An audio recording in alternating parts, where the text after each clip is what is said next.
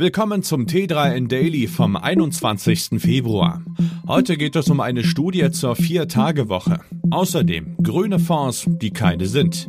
Eine App, die gegen Demenz helfen soll. Ein Go-Spieler, der eine KI besiegt.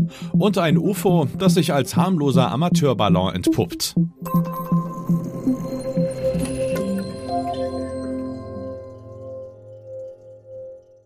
Wie wirkt sich eine Vier-Tage-Woche in Unternehmen aus? Dieser Frage sind ForscherInnen der University of Cambridge und des Boston Colleges nachgegangen und dabei zu überraschenden Ergebnissen gekommen. Die Studie zeigt nämlich, dass sich die verkürzte Arbeitszeit lohnt, und zwar für beide, die MitarbeiterInnen und die Unternehmen. Die WissenschaftlerInnen haben 61 Unternehmen in Großbritannien unter die Lupe genommen, die sechs Monate lang eine Vier-Tage-Woche bei vollem Lohn getestet haben.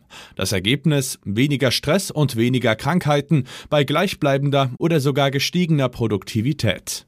Die Vier-Tage-Woche wirkt sich also nicht nur positiv auf die MitarbeiterInnen aus, sondern auch auf die Firmen. Der Gesamtumsatz der beteiligten Unternehmen hat sich während der Testphase nicht nur nicht verringert, er ist sogar um durchschnittlich 1,4 Prozent gestiegen. Der Großteil der Unternehmen möchte die Vier-Tage-Woche deshalb vorerst weiterführen, 18 Prozent wollen sogar dauerhaft zu diesem Modell wechseln. Nachhaltige Fonds investieren ihr Geld in Umweltschutz und sorgen dafür, dass eine lebenswertere Welt für kommende Generationen geschaffen wird. Das möchte man zumindest meinen. Eine Studie der Initiative Finanzwende zeigt nun allerdings, dass einige Ökofonds nach dem russischen Angriff auf die Ukraine umgeschichtet und somit fast eine Milliarde US-Dollar in Öl- und Gasfirmen gesteckt haben. Alles andere als grün also. Zum Teil haben die Unternehmen Aktien der Technologie- und Finanzbranche verkauft und dafür vor allem Aktien der Energiebranche erworben. Durch die Umschichtung sind die Fonds laut der Studie im Durchschnitt um 7,9 Prozent CO2 intensiver geworden. Als die größten Profiteure der Umschichtungen gelten der italienische Energiekonzern Eni, in dessen Aktien die untersuchten Fonds rund 226 Millionen US-Dollar gesteckt haben. Abkassieren konnten aber auch der indische Mischkonzern Reliance und der französische Ölkonzern Total.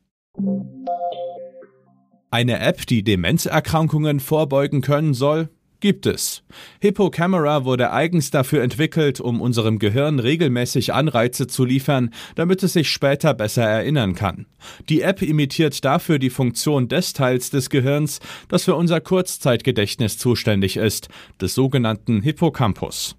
Dafür nehmen die UserInnen bis zu 24-sekündige Videos auf, an die sie sich später erinnern wollen. Zur gleichen Zeit beschreiben sie diese sprachlich. Um dem Gedächtnis auf die Sprünge zu helfen, spielen sich die NutzerInnen diese kurzen Sequenzen zu einem späteren Zeitpunkt wieder vor. Die App scheint bereits ihre Wirkung zu zeigen. ForscherInnen der Universität Toronto fanden in einer Studie heraus, dass diejenigen, die Hippocamera regelmäßig nutzten, sich an bis zu 50 Prozent mehr Details erinnern konnten, als diejenigen, die es nicht taten. Eine Maschine auszutricksen geht nicht? Geht doch, wie nun der US-Amerikaner Kellen Pellrine bewiesen hat. Der Amateurspieler besiegte sowohl Cutter Go als auch Lila Zero, beides Game-KI des Spiels Go. Dafür nutzte der Spieler ironischerweise ausgerechnet die Hilfe einer KI, die die Schwächen der KI-Programme aufdecken sollte. Nach einer Million Partien arbeitete die KI die Gewinnstrategie aus, und diese sah wie folgt aus. Das Go-Game sollte mit Zügen in einer anderen Ecke des Brettes abgelenkt werden, während der Spielende versuchte es weiträumig zu umzingeln.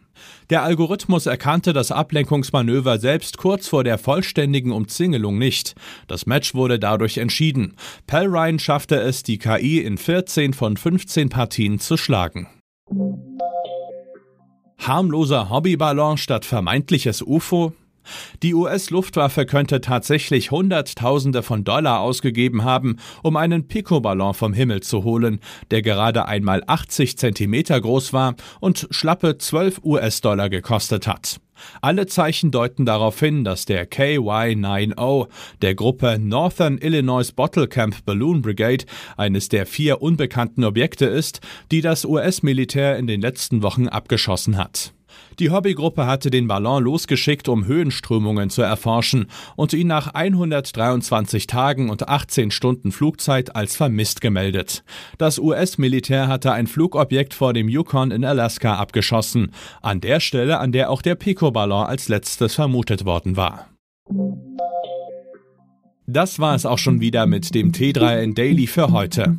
Noch viel mehr zu allen Aspekten des digitalen Lebens, des Arbeitslebens und der Zukunft findest du rund um die Uhr auf t3n.de.